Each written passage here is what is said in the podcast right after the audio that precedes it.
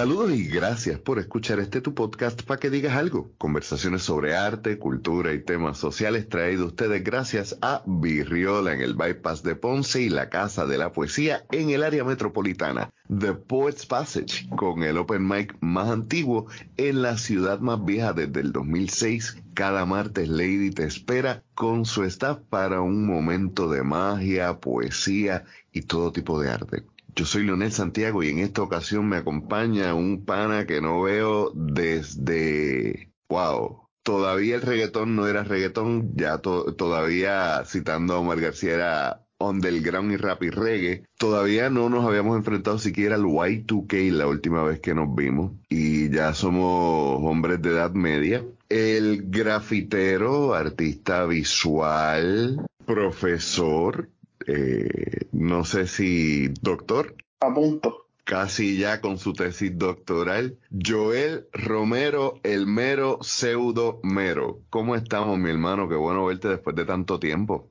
Muy bien, muy bien. Estado contento con esta colaboración que comienza. Súper bien.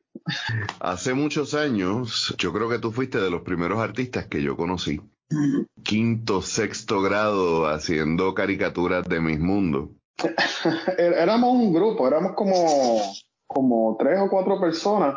Estaba Manuel. Manolo, que fue quien nos hizo el, logo en para que digas algo. Claro, porque él tiene, una historia, él, es sobrino, nieto de, de, Cajiga, ¿verdad? Para la gente de Puerto Rico conoce estas serigrafías que todo el mundo tiene en las casas y en los negocios. Este, eso lo tenía en la sangre, entonces este, mi otro, otro que era, que era bien amigo mío, este, Luis Mercado, que después estuvo conmigo en el grupo SWAT, este, Ogral, estaba tú y estaba yo, yo no me acuerdo quién es más, pero éramos los, éramos, éramos los weirds, los, weirdos. sí, y todos ustedes dibujaban y yo era el único que escribía. No, pero tú traías, tú traías la, la, la revista esa de los ovnis esas cosas. Sí, eh, la revista Enigma, los Condoritos.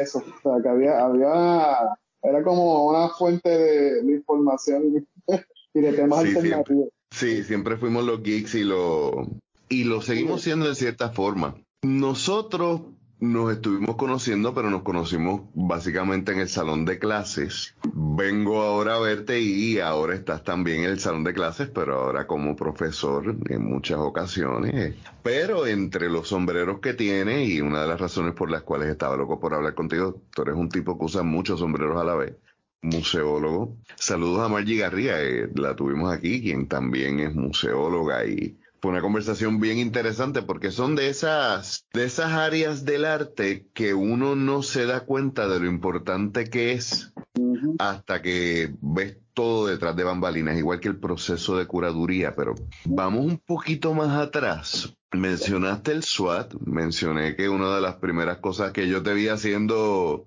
de hecho, la primera vez que yo dije, diablo, yo conozco a ese tipo, fue en una en el programa En la punta de la lengua del Canal 6, que estaba una exhibición y tú estabas parado en una columna y tú eras la, la pieza en ese momento. No recuerdo si decía artista plástico o grafitero. Y fue de las primeras veces que dije, contra, puedo ver la personalidad de este tipo de chamaco saliendo en esa genialidad y en esos juegos de lo que es arte y las reglas de esto, pero ¿Cómo tú empiezas a enamorarte del arte como tal? Yo, yo tengo, yo, yo me siento bien privilegiado, en verdad, en, comparación a, otros artistas que yo conozco y que he conocido y que he leído. Yo tengo un privilegio en el sentido de que, pues, yo vengo de una familia creativa y eso, yo creo que todas las entrevistas yo voy a decir esto siempre. Yo vengo de una familia creativa y eso condicionó en gran parte mi, mi decisión, mi vocación hacia las artes mi mamá siempre estuvo envuelta con manualidades, tarjetería, caligrafía, floristería, uh, arreglos, arreglos florales. Nos ayudó a saber de combinar de colores. Mami tenía una cajita de lápiz Prismacolor que de los mejores olores en mi vida es abrir la cajita de los lápices Prismacolor. Mi papá siempre dibujó desde pequeño. Él era delineante, pero fue y, y ahora está haciendo otra cosa relacionada también a construcción y diseño, o sea que y, papá es músico también, eso que también canta, toca guitarra. y tu hermano también es artista y corrígeme porque vuelvo y digo, o sea, nosotros como que nos hemos nos hemos reencontrado así casualmente por las redes, pero tampoco hemos tenido la oportunidad de compartir mucho. Yo como que vi que tu hermano estaba haciendo algo con, con Puya, ¿fue? Sí, sí, mi hermano menor, Diego, Diego. Romero, él, él también es artista visual. Este, últimamente está trabajando como, como director o pintor de, de escenografía para eh, filmaciones, ¿no? Lleva ya más de 10 años en eso. Y también músico, es cantautor. Y él estuvo una temporada por un año o dos con Puya, en lo que Sergio se cogió las vacaciones. Y él estuvo como cantante principal de la banda. Pero en verdad era como un giro, ¿verdad? Diferente a lo que él suele hacer, porque su música eh, la que él hace, ¿no? No, no es tan fuerte a nivel de, de, de Puya. Puya es una banda de latin metal, so que es un, es un giro, pero como Diego sabe cantar y sabe rapear, pues encaja bastante bien con la, con la propuesta. Entonces, mi hermano mayor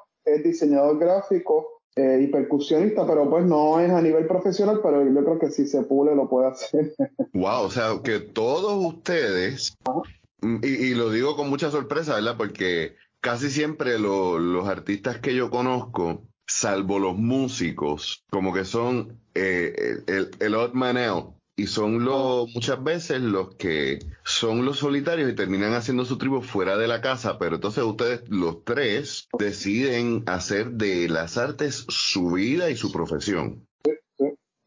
Y como tú mencionas, el hecho de que tú vengas de una familia que promueve eso, definitivamente no creo que hubieras tenido mucha dificultad como tuvimos nosotros, a, eh, muchos de nosotros, el, al explicarle a los padres como que yo quisiera vivir de las artes. Sí, por ejemplo, cuando una, una anécdota que, que se dio muchas veces, este, a mí me encantaba acompañar a mami a las tiendas, porque pues mami, mami, esa era su, su, su salida semanal, entonces a mí me encantaba acompañarla. Y generalmente, tú sabes que los niños lo que hacen es que van a, van a buscar juguetes y van a buscar, este, qué sé yo, cualquier cosa, ¿no? Y yo lo que hacía era estar pendiente de qué libretas habían para dibujar o para escribir y qué lápices nuevos, bolígrafos, o lo que sea, marcadores.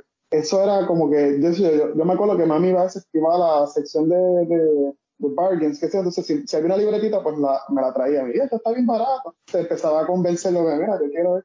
Y esa cosa, ¿no? De, sí, los tres. Y casa siempre, siempre, siempre, siempre hubo y todavía hay cosas para dibujar y para escribir. Siempre. Ahora mismo le exige nuestros, ¿verdad? Porque los tres somos papás. Siempre que van a casa de, de mami y de papi, siempre hay que sentarse a una sesión de dibujo y todo el mundo está ennotado dibujando en la mesa o en el piso, ¿verdad? Todo el mundo haciendo una, una colectiva. Allí los papeles se pierden rapidísimo. Se, se una- utilizan. Perdón, perdón, se utilizan, pues, ¿verdad? Yo, pues, lo, yo lo digo por mí, ¿verdad? Porque yo, yo voté papel, he votado papel en esta vida y los que me faltan. ¿Eres de botar los bocetos? Estoy aprendiendo a hacerlo. Estoy aprendiendo a hacerlo porque yo guardaba todo. Las últimas tres mudanzas que he tenido han sido tres mudanzas importantes, así que me ha ayudado mucho a depurar y a tomar decisiones de votar, votar obra, inclusive obra final, eh, Wow. obra que se exigió destruirlas y votarlas, sí. So, Dices eso y me duele. no, pues es un, es un, es Es una, una purga, es una purga. es una purga y, y en verdad es, es, es un proceso sanador también porque pues llega El romperla termina siendo como que también un último performance de uno. exacto sí sí sí. Al final al final este eh, eh, te ayuda a, a, a sentirte más liviano. Por ejemplo es como la gente que tiene el pelo largo por mucho tiempo y de momento se rapan la cabeza. Tú te sientes aunque tú dices diablo mano ¿por qué lo hice después de tantos años de investment tú sabes y de momento me siento más liviano. Son unas energías que, que uno libera, sí. Sí, sí, y, y pues la, la, las tres mudanzas grandes que he tenido en los últimos años, eso, eso ha sido clave. Es difícil, que eso es lo último que hago antes de, de, de mudar, por la resistencia. Sí, ¿no? Y Este, también porque lo vas pensando, repensando. Quizás hay a alguien que, que la quiera rescatar. Ahí, ahí es bueno porque regalo, regalo varias cosas y las que no, pues se van. Voy a estar pendiente de tu próxima mudanza.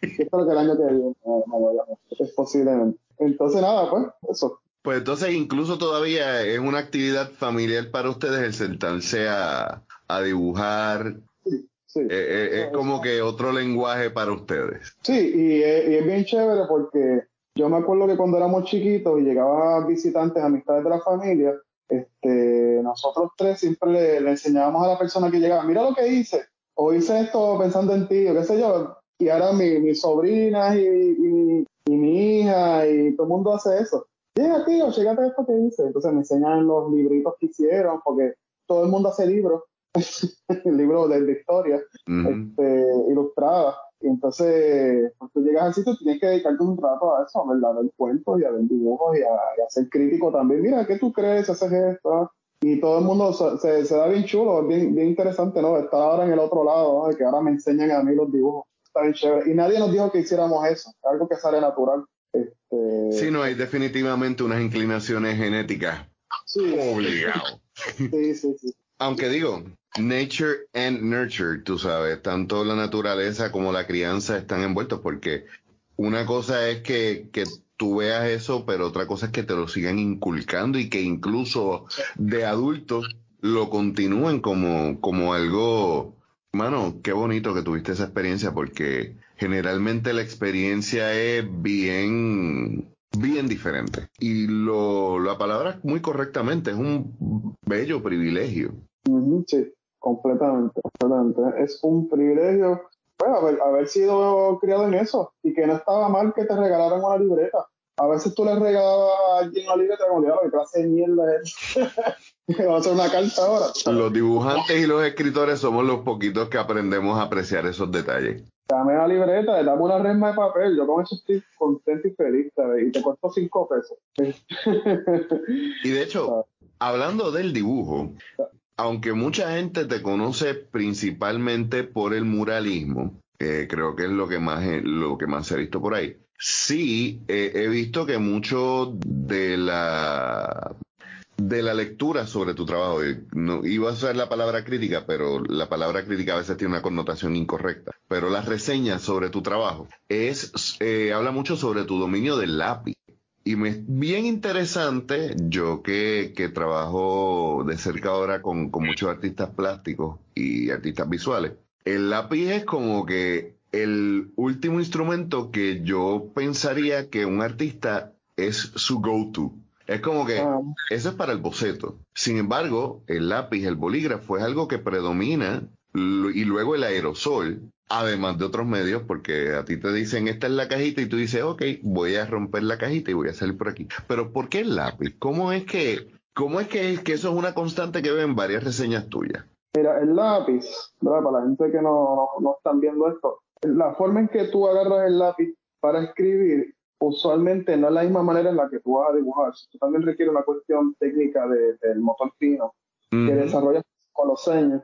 ¿Por qué el lápiz? Pues mira, yo creo que es lo más primitivo, eh, es, lo, más inmediato. Yo creo que, que es igual lo que decía ahorita, si tú tienes un lápiz y un pedazo de papel o cartón, pues ya tú estás, ya tú puedes crear una imagen, puedes hacer un universo entero, los pupitres, yo cuántos pupitres dibujé, ¿verdad? Que me perdonen, que me tengan que perdonar. Tú sabes que eso te iba a decir, yo recuerdo las veces que tú faltabas, yo me sentaba en tu pupitre para mirar los doodles. Ajá. Y, y oye, qué gusto no sabía. Pero eso yo sé que está en la universidad y, y todavía está hasta en estudios posgraduados. Yo dibujo en la mesa. Es como algo instintivo, porque lo que pasa en el caso mío es que hay gente que escribe para aprender, que toma notas eh, del, texto. Y hay gente que dibujamos garabatos para aprender. ¿Tú piensas en imágenes? Eh, o sea, porque eso es algo, eso es algo que estoy, yo que estoy trabajando talleres para manejar el bloqueo creativo. Una de las cosas que, que estoy notando es que no todo el mundo se da cuenta de que todo el mundo piensa distinto y no estoy hablando de ideas, sino en cómo uno construye el pensamiento. Yo, por ejemplo, yo escucho sonidos o leo palabras en mi mente. Y de ahí, pues entonces empieza a crearse la imagen. Pero. Como un cross, como cross caption corriente. Exactamente. Y algunas imágenes, pero, por ejemplo, Omar García me dice: Yo pienso en películas. O sea, yo, yo veo una... Y entonces, por lo que tú me dices, tú, tú vas viendo un garabato que se va poco a poco, mientras vas más dándole cabeza, va perfeccionándose ese garabato. Sí, él es, es una imagen en movimiento, es una imagen viva, no es una imagen estática. Obviamente, ¿verdad? en el dibujo es estático, pero es la forma, ¿no? De captar. Eh, eso que tú dices, sí, yo, yo la mayoría de, de mi forma de, de, aprender o de interpretar la existencia es en imágenes, eh, especialmente en imágenes en movimiento. este, animaciones, este, cosas pasando. Es más o menos una, aunque no es lo mismo, pero es bien similar a, como es un lava lamp, ¿sabes? Que es algo que constantemente va soltando colores dentro de otros colores. Y... O sea, que, que tú tienes básicamente un screensaver todo el tiempo hasta que te concentras en algo. Exacto. Eh, entonces, en verdad es bien extenuante a nivel de esfuerzo mental porque estás todo el tiempo fabricando imágenes. Ahora mismo yo acabo de estar en, en Art Basel, en, en Miami Art Week, fuimos a varias ferias y yo terminé la noche que yo no podía ver más nada, estaba los Sí, no, porque entonces no es solamente tu proceso de, de pensar, sino que tú estás absorbiendo todo. Es bien intenso, bien intenso. Este, la palabra es agotador, tiene toda la razón, es overwhelming. Sí, sí. De hecho, a un museo y una galería, llegar a desintoxicar en el sentido no de que los shows sean malos, ¿no? sino en el sentido de que tienes tanta información corriendo a la Decompress. De, con, exacto, de, Descompresar. Gracias a la colonia por esos anglicismos hermosos. Este, no, de hecho, te iba a comentar, hay un fenómeno psicológico bien curioso que se llama hiperculturalemia. ¡Wow! Y sé esa palabra porque la usé para el título de un poema. Y es un fenómeno bien curioso que ocurre en una cantidad bien pequeña, principalmente de turistas, cuando van a un sitio que siempre han soñado con ir, pasa mucho específicamente con París, que van al Louvre y es tan sobrecogedora la experiencia que pueden marearse, pueden, tú sabes, se le pueden doblar las rodillas y, puede ser como que un pequeño ataque de pánico. Y entonces lo que tú me estás diciendo básicamente es eso, tú, tú sabes, tan y tan sobrecogedor a un punto porque que tú quizás necesitas como que sentarte en un sitio donde tú estés un solo color para... De hecho, eh, eh, eso, eso tengo dos cosas. Una, generalmente los lugares donde yo vivo, eh, yo trato de que tenga, tenga los menor, la menor cantidad de arte en las paredes y que si es blanco o gris neutral, mejor. Todo lo contrario de lo que yo hubiera imaginado. Mis muebles tienen poco o ningún patrón, eh, o si son patrones son bien sencillos, porque es estímulo. Yo todavía hoy me acuerdo de patrones de los Z de cuando tenía como cinco años. Yo, a mí me pasa, pero es que yo tengo tendencia a OCD. Pregunta por curiosidad personal. ¿Sabes lo que es la sinestesia? Sé, pero no, no te puedo decir en detalle. Ok. Eh, la sinestesia es cuando hay una situación en el cerebro donde dos o más sentidos se cruzan y escuchas un sonido y hueles algo, ah. eh, ves un color y te da un sabor. ¿Tú no tienes una situación así? Sí, sí, sí, sí. Ah, eh, ok. Entonces, ya sabes entonces por qué es incluso más sobrecogedor. Sí, sí, sí. Sí, sí, porque una cosa me lleva a la otra. Imagen y olor y olor, eh, sonido con, con algo, sí. Pasa mucho. Entonces, otra experiencia que yo tengo es cuando yo empecé a, a coger el, a, usar el graffiti como una cosa con propósito. Porque al principio, pues como toda la gente que hace graffiti, tú lo haces porque pues, te gusta. eh, digo, ¿verdad? Antes del internet, ¿verdad? Ahora mismo, pues la gente quiere ser rockstar y qué sé yo, quiere ser este, Obey Giant. Sí, no, este, cualquiera coge una, una lata de Harris Paint y piensa que va a ser Banksy. Eso podemos hablar más adelante. Sobre, sobre las dos cosas, sobre Harris Paint y sobre Banksy. Este... ¿Pro o anti-Banksy? Yo ahora mismo siento que estoy este, dudando seriamente de Banksy, de sus intenciones y, y, sus técnicas. Yo no me atrevo a decir que estoy en contra, pero no estoy a favor en un noventa y pico por ciento. Yo creo que tú y yo vamos a tener que tener varias conversaciones, pero continuamos. Vamos a dejar ese, ese punto, esa etapa abierto. Otra vista. Pues la cosa es que no, el, el, cuando yo empecé a hacer el graffiti como una cosa, como estudiarlo para hacer algo y para comunicar algo y continuar, ¿verdad? Este, profundizando. Más allá de hacer un bombing. Sí, más allá de hacer bombing, más allá de, escribir tu nombre siete veces, no sé cuánto, que todavía lo hacemos, porque pues, la vida es así, los vicios son fuertes de dejar. La cosa es que yo tengo un amigo que me prestó dos libros de graffiti. Eran los primeros libros que yo veía en mi vida y de hecho el internet estaba empezando, o sea que mi, influencia con el graffiti era, era experiencial, si esa palabra existe, este, y no era, pues, no era externa. Yo pasaba y veía los grafitis en Carolina y Santos. Este, Exacto. Tú, tu conocimiento del graffiti quizás pudo haber tenido alguna influencia de algún video de hip hop o qué sé yo. Pero no. Como poco, pero lo tuyo no fueron los trenes en New York, fueron los edificios abandonados en Santurce.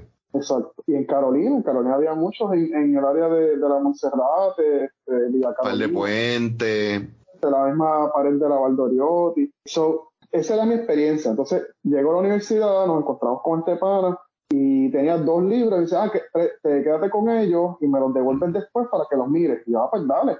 Ese día yo fui como, yo era ya un adulto, un joven adulto, pero yo llegué a mi casa como corriendo, con una emoción y me siento a ver esos libros y los, eran dos libros gordos de grafiti internacional, especialmente de Europa y Estados Unidos. Este, y eso, mira, imágenes, imágenes, imágenes, imágenes, imágenes. Me volví loco, yo no pude dormir esa noche y al otro día estaba tan emocionado. O sea, yo, yo creo que yo pasé dos noches sin dormir bien, pensando, absorbiendo, asimilando. A, a mí, fíjate, a mí me pasa a veces cuando voy a, micrófonos abiertos que, que, veo poetas nuevos que me gustan. Mm.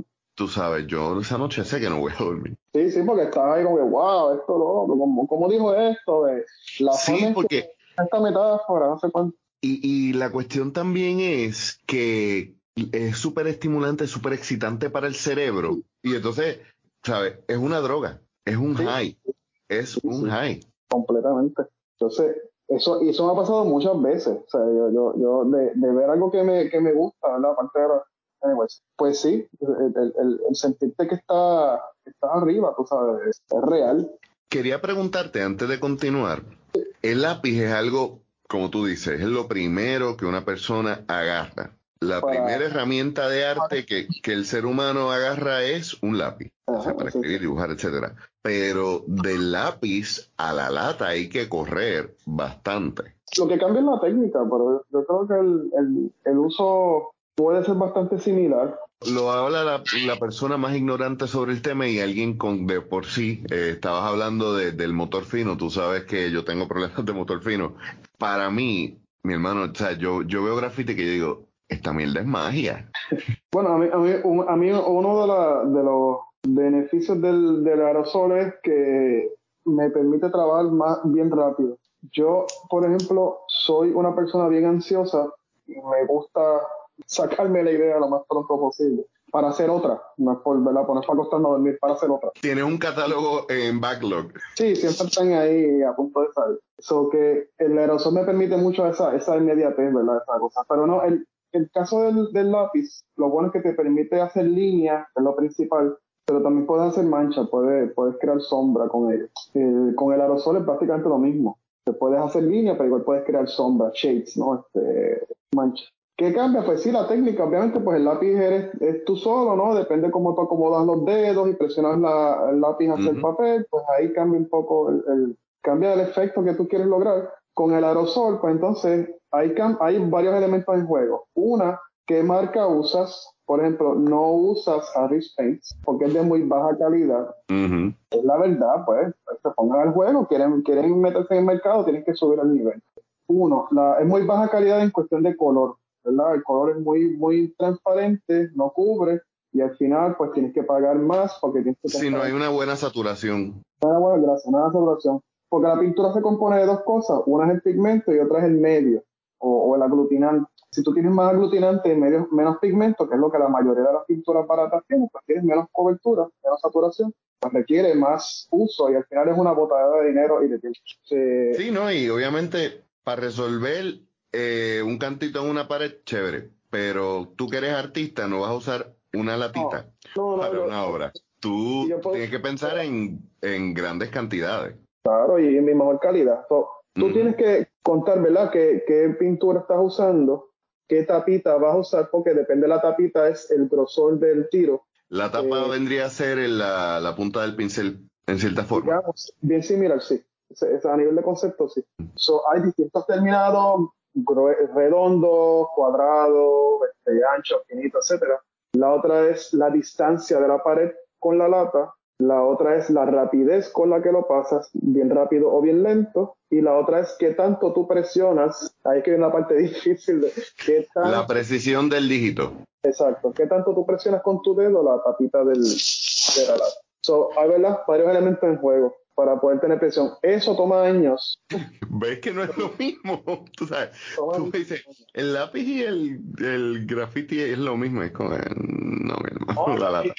A mí todavía me falta muchísimo por aprender, igual con el spray. Yo creo que nunca, nunca voy a parar de aprender de, de usar los medios.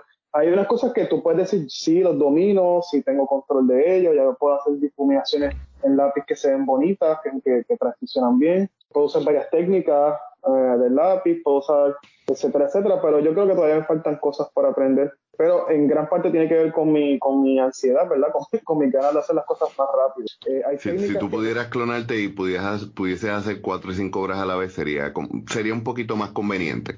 sería un poco más conveniente. Yo he estado en la situación de hacer varias obras a la misma vez, yo mismo, ¿verdad? Sin clonarme. Ujú. Y es, es gratificante, pero nuevamente también es bien extenuante físicamente. Pero ha sido una de las mejores soluciones que he encontrado para lograr ese, ¿verdad? Esa, esa meta de, de entregar a tiempo proyectos. Y volviendo entonces a ese momento en que ya eres un joven adulto, que estás con esos dos libros de graffiti, ¿qué estabas estudiando? Estaba, ya yo estaba empezando mi bachillerato de, de artes visuales en la UPI, Río Piedra. Especialidad fue en dibujo. Así que yo creo que soy de las pocas personas que tienen un bachillerato en dibujo de arte visual en Puerto Rico. Eh, la mayoría lo tienen en fotografía o en pintura o escultura, no sé cuánto. Eh, Este, pero- el niño, el niño que era sobrevivió, mano. sí, sí, me- mi bachillerato dice de que como que un orgullo así de que tengo bachillerato en dibujo. Sí, Bachi- eres de los pocos que tienes un bachillerato en dibujo en Puerto Rico. Eres de los pocos que está trabajando a nivel doctoral que habla de el graffiti como arte y lo defiende desde la calle y que lo, lo conoce viniendo desde abajo. El graffiti, el writing, ha tenido un mal nombre. Recuerdo siempre la canción de 7-9, la de Desde hace tiempo, cuando Santini le pasó por encima con pintura azul a los grafitis de Sonic. oh, sí. Y tú tuviste el privilegio de tener una familia que no juzgara tu- tus pasiones artísticas, sino que las, las, las cosechara, la- las echara para adelante. Y me imagino que para ellos no fue ningún issue el que tú estuvieras haciendo lo que mucha gente en vez de ver arte veía como vandalismo. El dibujo, siendo uno de los pocos, me imagino también que mucha gente que pudo haberlo visto como que por encima del hombro. no te vieron, pero la- el, el levantadito de ceja me dice que sí. Lo, lo- lo que pasa con el dibujo es, rapidito, es que el dibujo, mucha gente lo ve como un, una, un proceso, como una etapa o un primer paso para otra, otro medio. O sea, la gente que hace escultura dibujan, fotografía dibujan, pintura dibujan, la, la, la, la. Pero el dibujo también en muchos casos es una obra en sí, puede ser una obra final en distintos medios de dibujo. O sea, entiéndase que el dibujo no, no siempre va a ser el lápiz, ¿no? puedes dibujar con, con pelo si tú quieres, pero el, el, el, mucha gente todavía, cuando tú hablas de dibujo, tienen, piensan en eso como que un- una cosa de un dibujo de lápiz en papel blanco, Un garabatito o un boceto. que no está mal, un boceto, pero pues el dibujo pudiera, ¿verdad? Tiene la capacidad de llegar a ser algo mucho más allá. Pero es que eh, lo mismo pasa, por ejemplo, con a cierto nivel, la fotografía. Todo el mundo puede hacer una fotografía. Todo, todo el mundo toma una fotografía, no todo el mundo es un fotógrafo. Exactamente. Y recuerdo una conversación que tuve con Chico Sosa que me dice, bueno, la diferencia en quien toma una fotografía y un fotógrafo es que el fotógrafo toma la foto con una intención. Exacto. Pero quiero hacer notar es que a ti te gustan los underdogs, los medios que, que no son los más high class. Es como que yo prefiero que me vean en un pupitre y que me vean en una pared a que estar en MoMA. Y digo, no es que no sea, no es que no sea una meta hermosa, ¿verdad? No es que como que no estaría cool. Pero estoy viendo que por lo menos durante ese proceso que tú vas creciendo, te vas trabajando unos medios que son casi, vuelvo y digo, underdogs. ¿Cómo tú has trabajado la, la idea de que el graffiti es vandalismo? Porque me imagino que tienes que haber escuchado eso una y otra vez. La vida entera. Una, pero una cosa que quede claro, yo, yo no tengo ningún problema que el MoMA quiera adquirir varias obras mías, ¿verdad? Porque yo no me conformo con una. Eh, igual, ¿verdad? Cualquier otra institución de importancia. En Puerto Rico, Estados Unidos y en cualquier parte del mundo están más que invitados. Claro. Me llaman, me llaman. yo no tengo ningún problema con eso y mi issue es hacia el elitismo y no necesariamente hacia, hacia algunas instituciones. Bien, pero nada, el, en el caso del, del graffiti vandalismo, hay que, nuevamente, esta es la conversación de siempre, hay que definir los términos, una cuestión de terminología y una, una cuestión de concepto. En el caso del, del graffiti, en su esencia es vandalismo. Si no, pues tiene, es otra cosa, es una comisión, es, es otra cosa. Es un mural. Eh, es un mural o puede ser otra cosa, una, no sé, una ilustración, puede ser una rotulación, puede el, el, graffiti para que se considere graffiti dentro de su concepto y su definición que pueden buscar en cualquier diccionario, no en Google, ¿verdad?